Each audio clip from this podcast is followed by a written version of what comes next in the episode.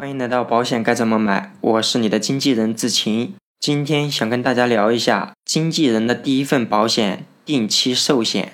二零一五年，我大学刚毕业，工作了几个月以后，手里也有一点闲钱，我应该给自己买一些保险。因为我大学刚毕业嘛，处于单身状态，没结婚，也没有孩子，与很多消费者的想法不太一样。我当时迫切的需要一份寿险。从身体角度来说，我非常年轻。不吸烟，平时很少喝酒，也很少熬夜，饮食习惯也很好，所以我觉得我生病的几率还是很小。健康保险对我来说不是那么迫切。从经济和未来发展来看，现在我手里的钱确实也不多。再者，我现在做的这份职业是非常有前景的，一定能够干出个样子，所以挣钱不是问题。以后想要给自己更好的生活，或者是给父母更好的生活，是有这个条件的。最害怕的一点是，如果我真的走了的话，我的爸妈怎么办？因为他们现在的身体不太好，也没有任何学历，没有什么一技之长，年纪越来越大了。如果我哪一天真的走了，他们未来的养老生活会很凄惨。所以我在想，如果我在，我们的生活会更好；如果我不在，我也得让我爸妈过得更好。就算我哪一天真的走了，也不会有遗憾。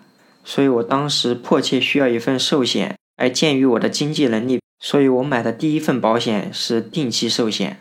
二零一五年市场上的定期寿险屈指可数，当时我选的那份寿险还需要先去做体检。我心想，这么年轻，我怕什么？体检就去体检呀！提交了投保申请，也到指定的医院去做了检查以后，就开始等核保通知。结果怎么样？很诧异。我这个身体这么好的人，结果被加费了。大家都知道，寿险的健康告知非常简单的，也是非常宽松的。而且我这么健康的人，买个寿险还被加费了。那个时候我对基本的医学知识不是非常了解。当看到被加费的原因以后，我立马去重庆的一家三甲医院进行复查。结果医生告诉我，你这个情况非常普遍，很正常，没有关系，不用管它。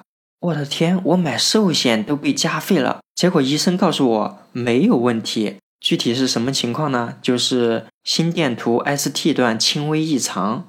在听节目的你，如果懂医学知识，就会知道这个确实是很普遍的问题。对于很多年轻人来说，基本可以忽略它。但如果你懂保险的话，你会发现，急性心肌梗塞的其中一条理赔标准就是心电图 ST 段异常。虽然我去了一家三甲医院给我复诊，医生说没有什么事，但看到重疾保险的理赔标准，心里还是不踏实啊。结果我又去了两家三甲医院确诊，所有的医生对我的建议就是不用管这件事情。以后也让我对保险有了进一步的认识。很多人都觉得自己现在很年轻，买保险为时尚早，但现在这个年代，很多人都有亚健康的状态。如果身体出现一些异常指标以后，再回过头来买保险，很有可能和我一样被加费、责任免除，甚至拒保。前面和大家分享了我买第一份保险的经历，以及我为什么要买定期寿险。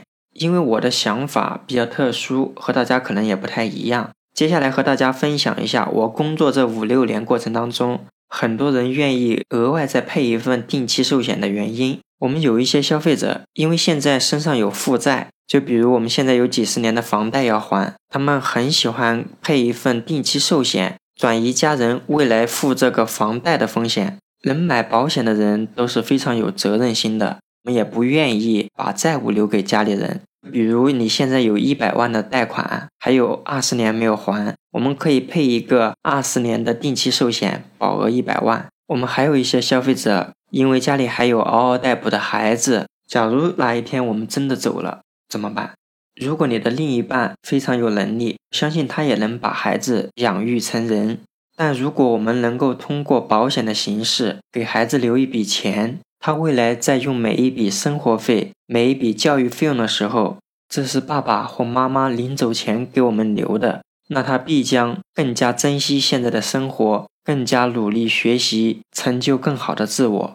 咱们至少考虑到孩子大学毕业以前的教育和基础的生活，比如我们在重庆生活，咱们可以仔细算一算，如果留一百万够不够呢？